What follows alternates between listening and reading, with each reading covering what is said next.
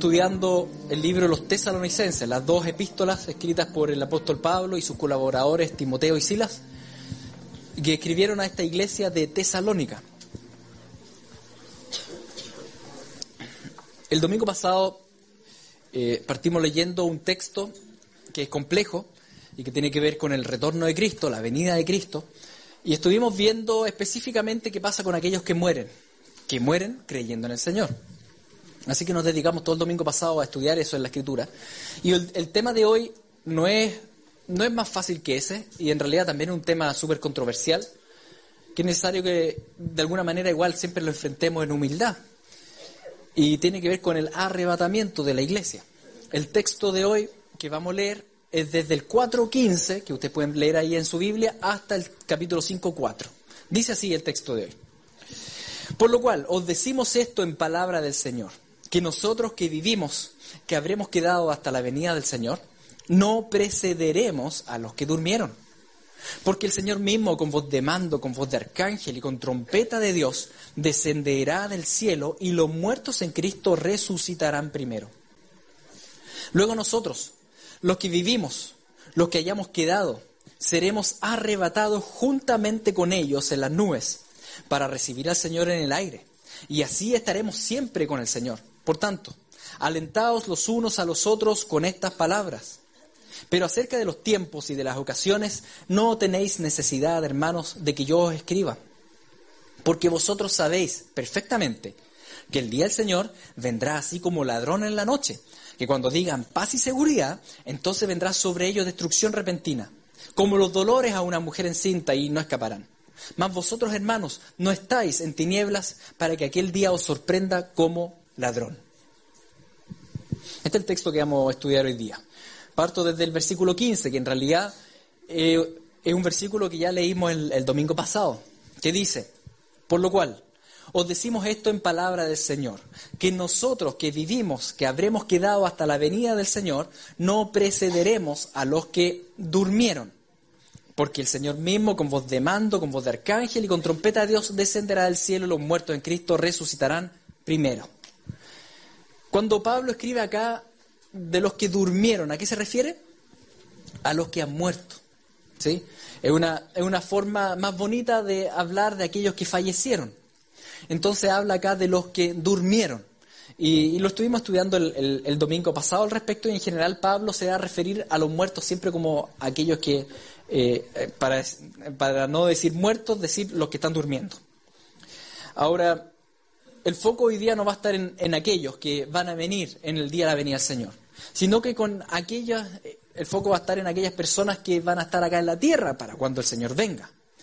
Pablo se está refiriendo acá al retorno de Cristo, ¿no es cierto? Al retorno glorioso de Cristo. La, la, impresión que da al leer esto es que no, el retorno de Cristo no va a ser algo silencioso, algo muy callado. Parece más, ver, más bien ser algo, algo portentoso, ¿no es cierto? Porque las palabras que ocupa no es que sea algo así como secreto o algo por el estilo. Al revés, dice, hay una voz de mando, hay una voz de arcángel, ¿no es cierto? Hay trompeta de Dios hay una resurrección espectacular. Entonces, en ese sentido, eh, probablemente el texto paralelo que tenemos a esto del retorno de Cristo es precisamente las palabras que Jesús dice en Mateo 24. En Mateo 24 Jesús también describe este evento y ocupa palabras bien similares. En Mateo 24 dice, si os dijeren, mirad, está en el desierto, no salgáis. O mirad, está en los aposentos. Jesús llegó, vamos a verlo. Dice, no, no, no, no le crean. Porque como el relámpago que sale del oriente y se muestra hasta el occidente, así será también la venida del Hijo del Hombre. Cuando hay un relámpago, ¿qué pasa? Estamos todos conversando, estamos tranquilos y de repente, ¡va! enciende el relámpago. Y todos miran para arriba, ¿no es cierto? No es algo que pasa desapercibido. Al revés, es algo que, que, que todo el mundo toma en cuenta. Jesús dice, mira, no le crean a alguien si les dice que llegó Jesús y está en el Amazonas. No, eso debe ser una secta. ¿No es cierto? No le crean. No, es que llegó y está en el Medio Oriente. Cuando llegue yo, dice él, yo lo que va a pasar es que esto va a ser como un relámpago. Todo el mundo se va a dar cuenta. Todo el mundo va a levantar la, mirada, va a levantar la cabeza de alguna manera. Así será la, la venida del Hijo del Hombre. Y ahora, en realidad durante todo el capítulo 24 nos da hartas pistas, pero no es el tema de hoy día el capítulo 24. Igual vamos a leer varios pasajes. Pero continúa ahí diciendo, e inmediatamente después de la tribulación de aquellos días, el sol se oscurecerá y la luna no dará su resplandor, y las estrellas caerán del cielo, y las potencias de los cielos serán conmovidas. Entonces aparecerá la señal del Hijo del Hombre en el cielo, y entonces lamentarán todas las tribus de la tierra, y verán al Hijo del Hombre viniendo sobre las nubes del cielo con poder y gran gloria. Y enviará sus ángeles con gran voz de trompeta, y juntarán a sus escogidos de los cuatro vientos, desde un extremo del cielo hasta el otro. El tema del arrebatamiento es un tema complejo porque por lo espectacular del evento hay muchas posturas al respecto, hay muchas opiniones, hay incluso tantos sueños y profecías al respecto y tantas cosas. Pero debemos entender que la palabra profética más segura es la Biblia. ¿Sí? Y cuando leemos estos pasajes, el ejercicio que debemos hacer es un ejercicio que nos cuesta mucho, que es ni añadir ni quitar. Y nos cuesta, la verdad.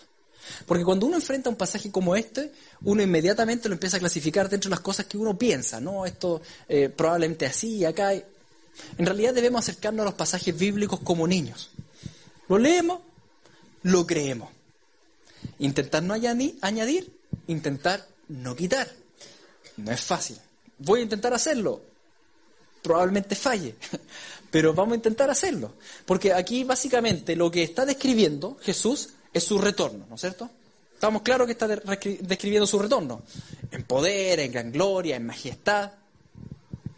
Y, y se refiere, incluso en ese retorno, se refiere explícitamente cómo va a ocurrir esto, de que la iglesia va a ser arrebatada. ¿Sí? ¿Cómo va a ocurrir? Dice en la, última frase. Va a enviar a sus ángeles a recoger a su pueblo. Por eso el pueblo de Dios va a ser levantado. No es porque aprendamos a volar, es porque Él busca a los, ángeles, a mandar a que busquen a su pueblo y se lo lleven a encontrarse con Él sobre las nubes. Ahora, antes de eso, dice Él, va, van a ocurrir una serie de cosas, dice este mismo pasaje. Antes de ese evento donde, donde Él vuelva y, envía a sus ángeles a recoger a su pueblo, dice varios puntitos. Dice, inmediatamente después de la tribulación de aquellos días, el sol se oscurecerá, la luna no dará su resplandor, las estrellas caerán del cielo, las potencias de los cielos serán conmovidas. Entonces aparecerá la señal del Hijo del Hombre en el cielo, y entonces lamentarán todas las tribus de la tierra, y verán al Hijo del Hombre viniendo sobre las nubes del cielo con poder y gran gloria, y enviará a sus ángeles con gran voz de trompeta a juntar a sus escogidos. Por tanto, Jesucristo dice, hace un par de afirmaciones que debemos tomar en cuenta. Y debemos tomar en cuenta porque Pablo después esto en Tesalonicenses lo toma.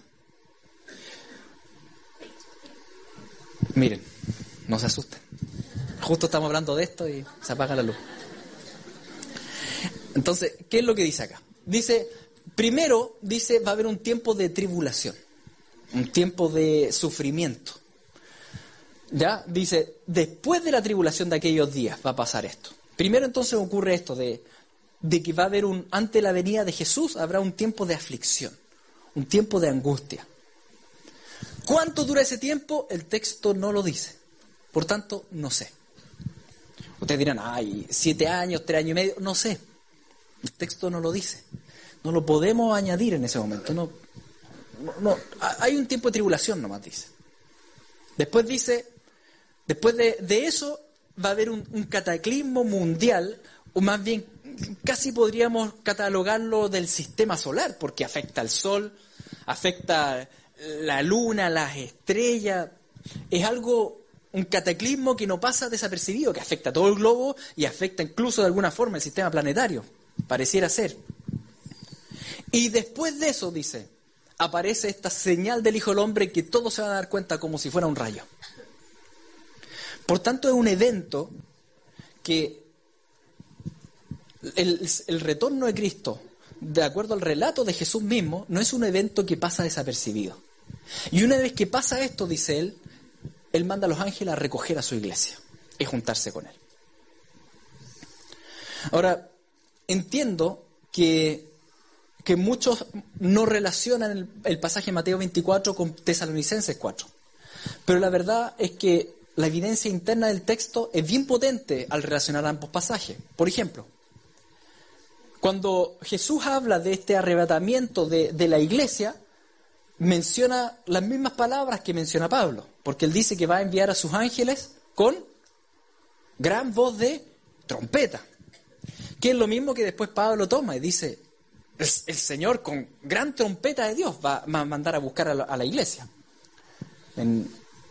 Se lo recuerdo, acá lo, leámoslo otra vez en el, en el versículo 16. Dice, porque el Señor mismo, con voz de mando, con voz de arcángel y con trompeta de Dios, descenderá del cielo. Y los muertos en Cristo resucitarán primero. Y luego nosotros, los que vivimos, los que hayamos quedado, seremos arrebatados juntamente con ellos en las nubes para recibir al Señor en el aire y así estaremos siempre con el Señor. Por tanto, alentados los unos a los otros con estas palabras.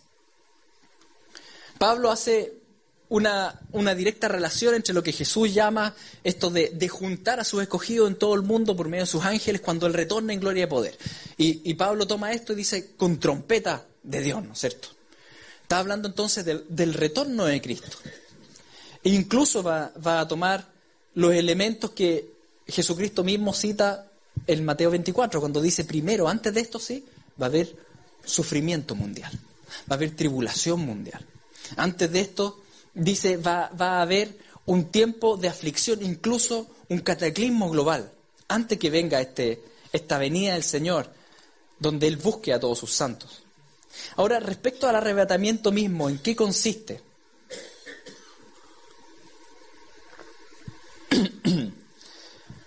Pablo lo describe en el capítulo 15 de 1 Corintios, cuando él habla de este momento tan especial de la venida del Señor y el arrebatamiento de la iglesia.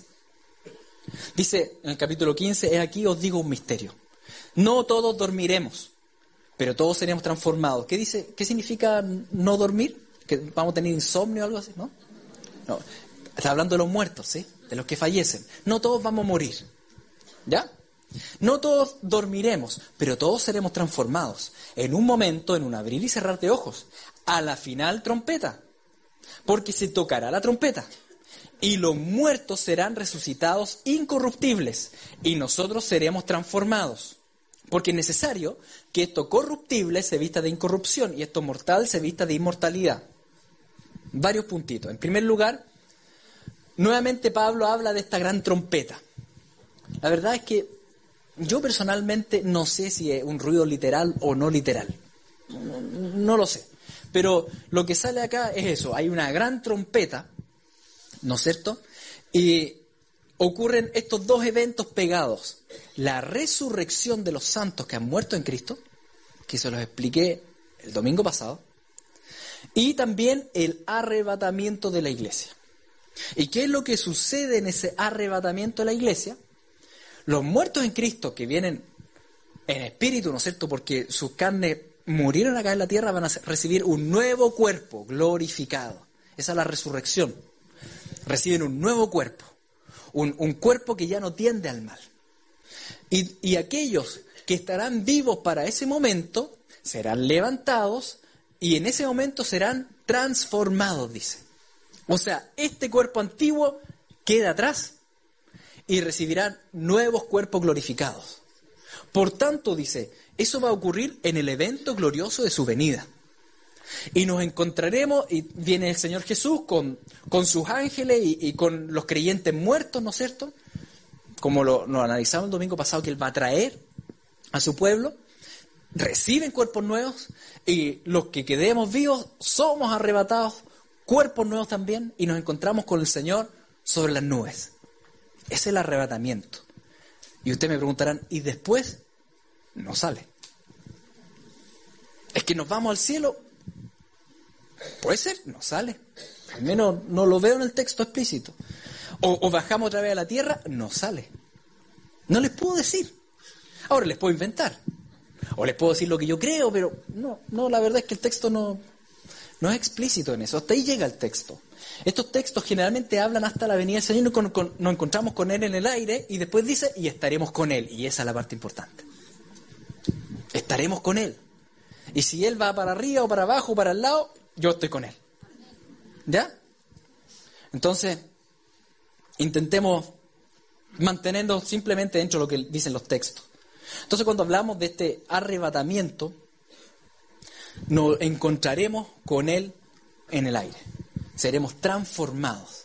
Es lo que Juan también escribe en sus cartas cuando dice, amados, ahora somos hijos de Dios y aún no se ha manifestado lo que hemos de ser, pero sabemos que cuando Él se manifieste, seremos semejantes a Él, porque le veremos tal como Él es. Seremos semejantes a Él. Ya, ya cuando le veremos, cuando estemos con Él, ya no vamos a tener un cuerpo que tiende constantemente al mal y constantemente al pecado y un cuerpo con el cual hay que luchar y luchar. No, no. Vamos a tener cuerpos glorificados, plenamente santificados. La, consumación va a ser completa y aquel que inició la obra, en ese momento, la habrá completado en nosotros. Así que nuestra esperanza de la venida del Señor es precisamente eso, que estaremos con Él donde quiera que Él vaya, y si se va al fondo de la galaxia, al fondo de la galaxia vamos, estamos con Él, cuerpos nuevos, glorificados. Ahora, por lo espectacular del hecho, esto hace surgir una serie de preguntas, y, obviamente a lo largo de los siglos la iglesia se ha dividido en muchas posturas. Y, las posturas en general de alguien que cree en Cristo, ninguna postura de algún creyente va a negar el arrebatamiento. el arrebatamiento es algo tan explícito en la Biblia que si tú crees en Cristo tienes que creer en el arrebatamiento. Por tanto, las posturas no van si existe o no existe, va a pasar o no va a pasar ese evento. En realidad, las posturas pelean en pos de cuándo va a pasar. ¿Ya? Que otro tema. ¿Cuándo va a pasar? No si va a pasar o no, porque de que va a pasar, va a pasar. Ahora, ¿cuándo va a pasar? Y, y, en ese sentido, yo sé que hay, hay hartas peleas por acá y por allá, pero insisto en esto, que cuando leamos los textos bíblicos, simplemente creamos lo que sale ahí, sin añadir ni quitar. Y, y en, en el sentido del cuándo, cómo lo responde Jesús y cómo lo responde también Pablo. Jesús y Pablo, vamos a ver ahora los textos, responden diciendo, no vamos a ver y sí vamos a ver. Y ustedes me dirán, ¿cómo que no vamos a ver y sí vamos a ver? Pues continúo con el texto de Mateo 24. Dice, de la higuera aprended la parábola. Cuando ya su rama está tierna y brotan las hojas, sabéis que el verano está cerca. Así también vosotros, cuando veáis todas estas cosas, conoced que está cerca, a las puertas. De cierto os digo que no pasará esta generación hasta que todo esto acontezca. El cielo y la tierra pasarán, pero mis palabras no pasarán. Pero del día y la hora nadie sabe, ni aun los ángeles de los cielos, sino solo mi Padre. Por tanto, ¿quién conoce el día y la hora? Nadie. Si alguien le dice, yo sé cuándo va a venir el Señor. Tal día, ustedes ya saben que ese día no viene. ¿No es cierto? Porque nadie va a saber. Sin embargo, Jesús dice, sí van a poder discernir los tiempos. Por tanto, sí saben, pero no saben. ¿Sí? No sabemos el día y la hora. Pero sí, cuando empezamos a ver estos elementos que van surgiendo, uno dice, ah, ya estamos. Estamos cerca. ¿Qué elementos acaba de mencionar Jesús? Un tiempo de tribulación tremendo un cataclismo universal, la señal del Hijo del Hombre. Cuando pasen esas cosas, el mundo no va a entender nada, pero tú vas a entenderlo todo. Tú vas a decir, ah, ya sé lo que está pasando. Por tanto, el pueblo de Dios, si bien ninguno de nosotros sabe ni el día ni la hora, sí nosotros sabemos los tiempos y las ocasiones, como ahora Pablo le va a decir a los tesalonicenses. Así que vuelvo al capítulo 4 en realidad cinco. Dice, pero acerca de los tiempos y de las ocasiones, no tenéis necesidad, hermanos, de que yo os escriba. Y uno dirá, ¿y, ¿y, por qué no tiene necesidad que le escriba? ¿Es porque no le interesa? No, dice él, porque vosotros sabéis perfectamente. Fíjense qué interesante. Dice, sabéis perfectamente que el día del Señor vendrá así como ladrón en la noche, que cuando digan paz y seguridad, entonces vendrá sobre ellos destrucción repentina, como los dolores, de la, a, dolores a la mujer encinta y no escaparán. Mas vosotros, hermanos, no estáis en tinieblas para que aquel día os sorprenda como ladrón. Es interesante que Pablo le escribe a los tesalonicenses y les diga, miren, no tengo por qué escribirle los tiempos y las ocasiones, porque ustedes ya saben. ¿Por qué es interesante? Porque ¿cuánto duró el discipulado a los tesalonicenses? Tres semanas, po. Y en esas tres semanas, uno de los temas, yo creo que en tres semanas hay que priorizar los temas. Y aparentemente de este tema le habían hablado. Entonces, él, él le dice, mira, ustedes ya saben el tema de los tiempos y las ocasiones. Ya lo saben perfectamente, no tengo por qué repetirles. Menos mal lo escribió igual, porque nos sirve a nosotros, ¿no es cierto? Pero dice, ustedes saben los tiempos. Ustedes saben que esto va a ser, todo esto va a ser sorpresivo para la humanidad. Ustedes saben que cuando el mundo diga paz y seguridad, va a caer sobre ellos destrucción repentina. Pablo no ocupa acá la palabra tribulación, que es la que ocupa Jesucristo en Mateo 24.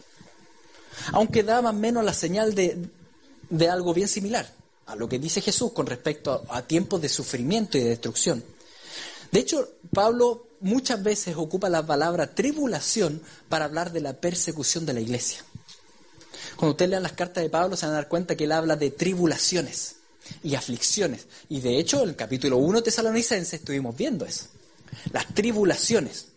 No habla de que la iglesia no, sufre tribulaciones, al revés, Pablo siempre se refiere a que la iglesia sufre tribulaciones porque se refiere a las persecuciones que vivían en todo tiempo. Entonces, en este caso, él está hablando del mundo que no conoce a Cristo. No ocupa la palabra tribulación, dice lo que va a venir es una destrucción repentina, como dolores de parto. Es como si partiera este, este, estos dolores de parto que finalmente van a dar a luz un nuevo mundo. ¿Cierto? Esto parte, dice, y no va a terminar. Es como lo que dijo Jesús. Aquella generación que vea todas estas cosas no va a pasar de esa generación hasta que todo se cumpla. Lo leímos recién, ¿se acuerdan? Cuando ustedes vean estas cosas, dijo Jesús, les aseguro que no pasará esta generación hasta que todo eso se cumpla. Por tanto, estamos hablando de que todos estos eventos que están vaticinados se van a cumplir en el lapso de, de una generación. Y esa generación que vea estas cosas va a saber. Pero ¿quién va a saber? El que tenga a Cristo, el que tenga su palabra, el que tenga el Espíritu. Por eso Pablo le dice acá a la iglesia, le dice, miren, esto va a ser como ladrón en la noche. ¿Pero para quién? ¿Qué dice el texto? ¿Para quién va a ser como ladrón en la noche? Para el mundo. ¿Y, y, y para los hermanos en la fe?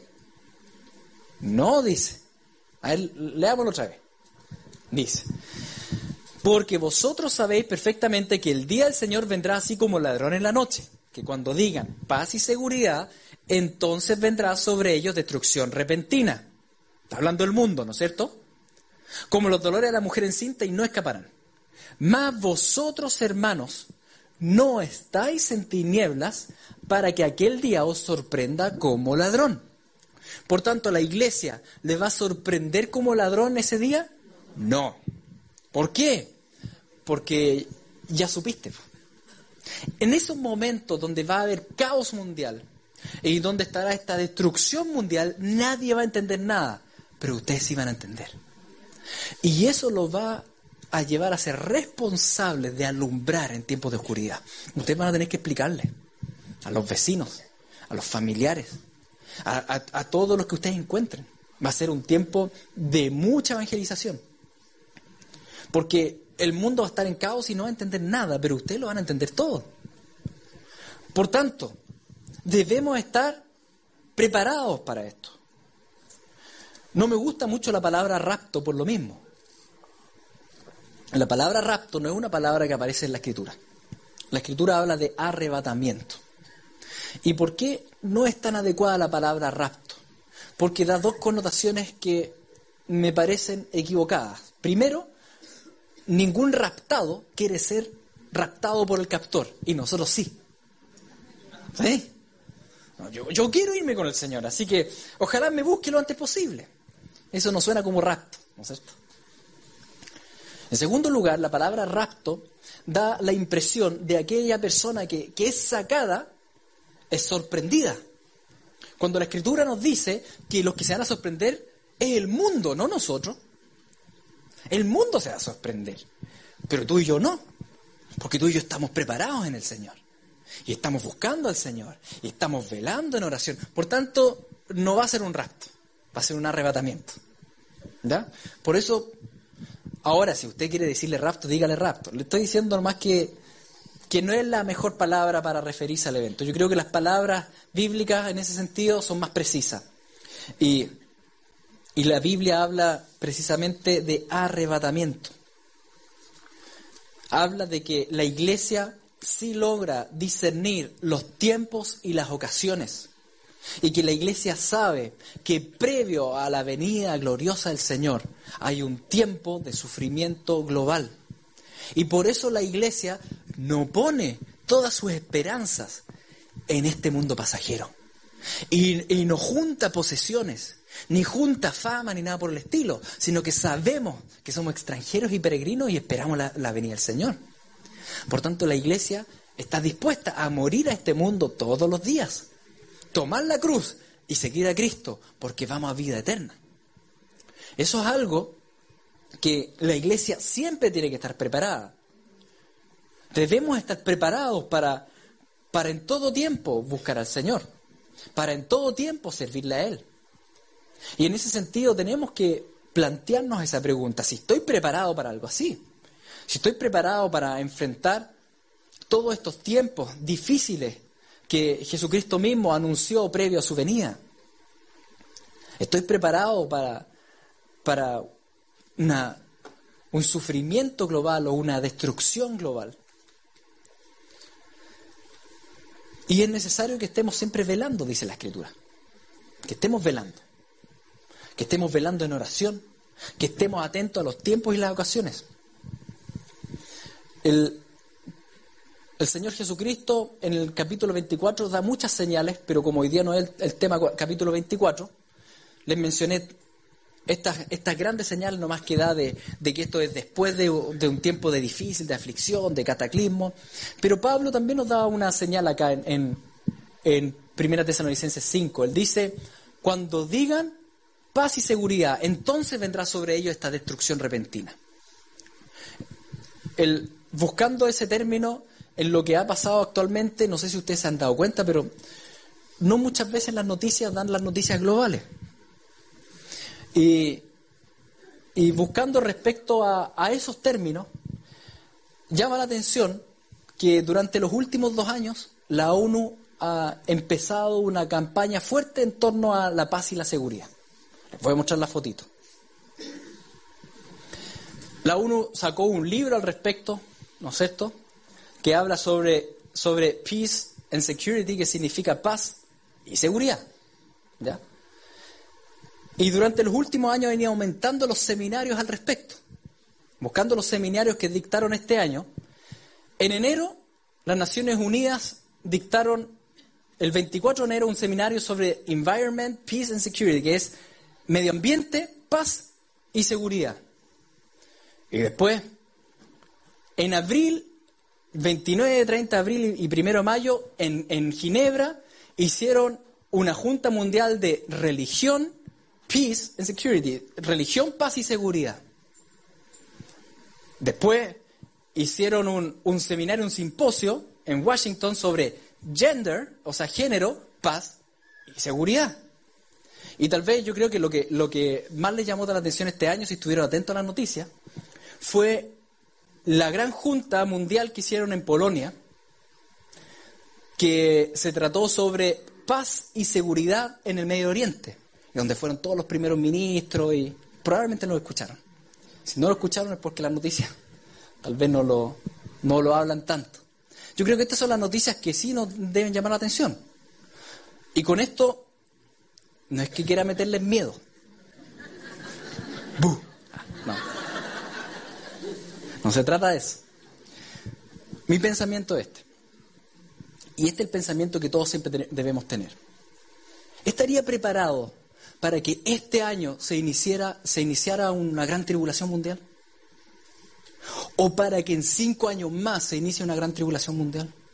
¿O en diez años más? ¿Estoy preparado hoy día? Porque finalmente los textos de Cristo siempre nos llaman a estar preparados hoy día. ¿Y qué tal si esto parte hoy día? ¿Cómo estoy parado? ¿Cómo, enfrento un tiempo así?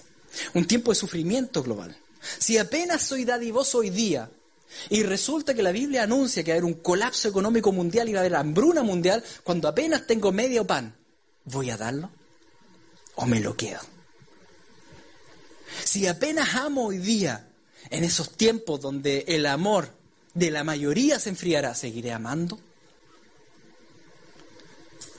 Si apenas, a duras penas estoy buscando al Señor hoy día, y estoy en oración y, y eso que estoy cómodo, y tengo de todo, y cuando me falte todo, ¿seguiré buscando al Señor?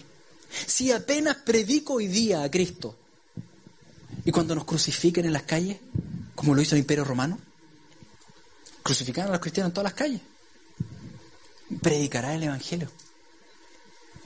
No creo que el tiempo final sea más fácil que el tiempo inicial. ¿No es cierto? El tema es que estaría preparado para que esto se inicie hoy, para que se inicie el próximo año, en cinco años, en diez años.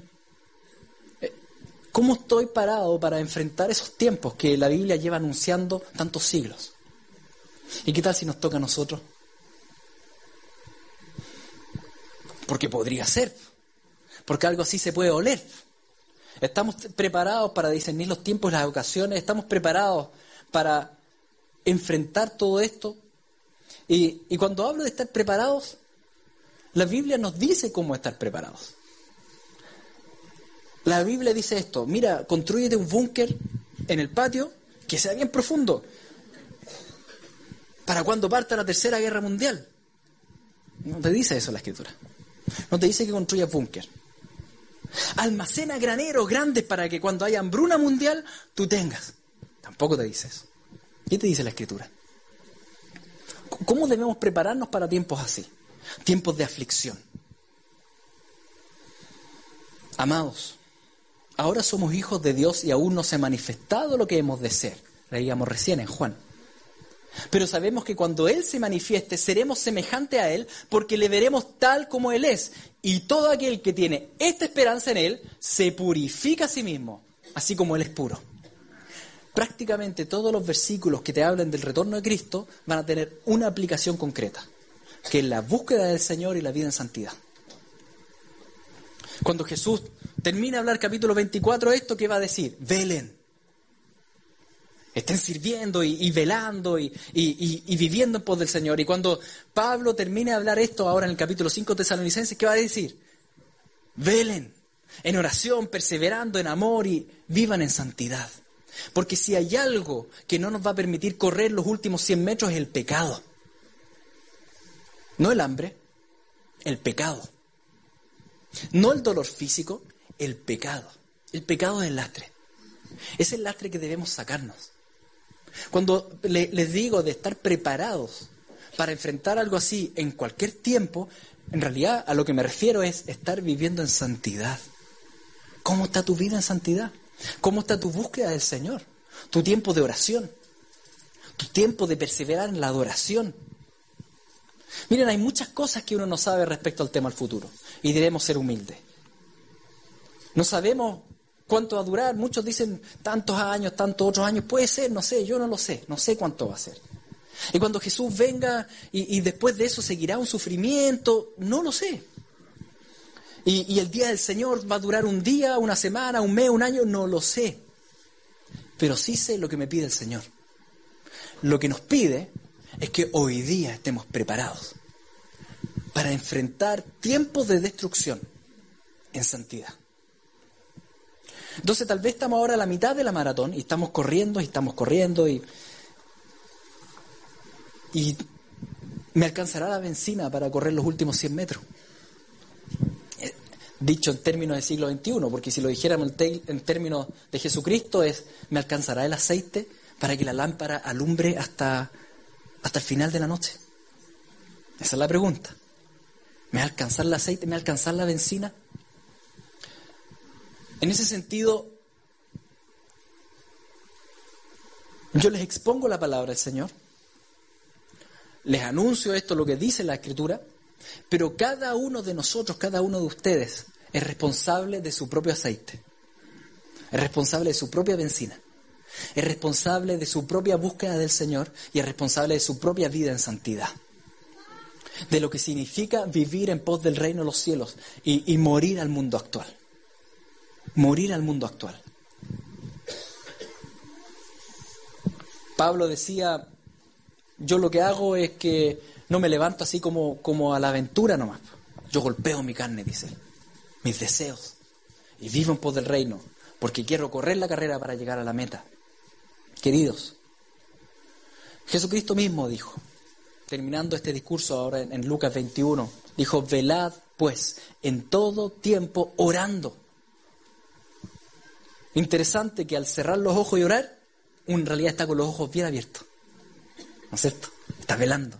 Velad pues en todo tiempo orando, que seáis tenidos por dignos de escapar de todas estas cosas que vendrán y de estar en pie delante del Hijo del Hombre. Yo creo que esa es una buena oración a hacer en nuestras familias. Señor, te rogamos que podamos ser tenidos por dignos de escapar de todas las cosas que están por venir y poder pararnos de, pie ante el Hijo del Hombre. Hay que velar, hay que orar. Y quiero concluir con un versículo de Tesalonicenses 3 que, que lo pasamos súper rápido, pero que nos habla de esto, de la preparación. Dice Pablo orando por los tesalonicenses le dice esto, miren, el Señor os haga crecer y abundar en amor unos para con otros y para con todos, como también lo hacemos nosotros, para con vosotros, para que sean afirmados vuestros corazones, irreprensibles en santidad delante de Dios nuestro Padre, en la venida de nuestro Señor Jesucristo con todos sus santos. Cuando Jesús venga, con todos sus santos. Y Pablo dice, yo estoy esperando esa venida, la venida gloriosa del Señor con todos sus santos. Y yo creo que ustedes lleguen ahí, dice él. Pero para eso tienen que afirmarse. Y para afirmarse, lo que ustedes necesitan es hacer harto ejercicio físico. No. Juntar harta plata en la cuenta bancaria. No. Dicen, deben abundar en amor unos para con otros. Esa es la bajada práctica. ¿Estamos esperando la venida del Señor? Debemos esperarla en santidad, amándonos, velando, buscando al Señor. Y, mientras vamos haciendo todas esas cosas de, perseverar en santidad, nuestros corazones van siendo afirmados. Vamos siendo afirmados. Por tanto, cuando lleguen tiempos de guerra y tiempos de hambruna y tiempos de desolación, yo estaré firmemente plantado en el Evangelio levantando la mirada, porque ya el Señor está a puertas. Vamos a orar, inclinemos nuestros rostros. Padre Santo, te alabamos, porque tú nos has escogido a esperanza, nos has apartado de este mundo, nos anuncias las cosas antes que sucedan, simplemente por amor. Porque también podrías haber no dicho nada al respecto y, y sin embargo lo pones en tu palabra, porque tú nos amas. Como hijos amados, tú nos adviertes. Y entendemos que la preparación para esos tiempos finales es una preparación primeramente espiritual, de buscarte a ti, de estar velando en oración, de estudiar tu palabra, de perseverar, Señor, en servir, en congregarnos, en amarnos los unos a los otros, perseverar en perdonar y en vivir en santidad. Te rogamos, Señor, en este día, que como congregación tú nos tengas por dignos de escapar de las cosas que están por venir y de poder enfrentar al Hijo del Hombre de pie. De pie, Señor. Te damos gracias por tu palabra, en el nombre de Jesús.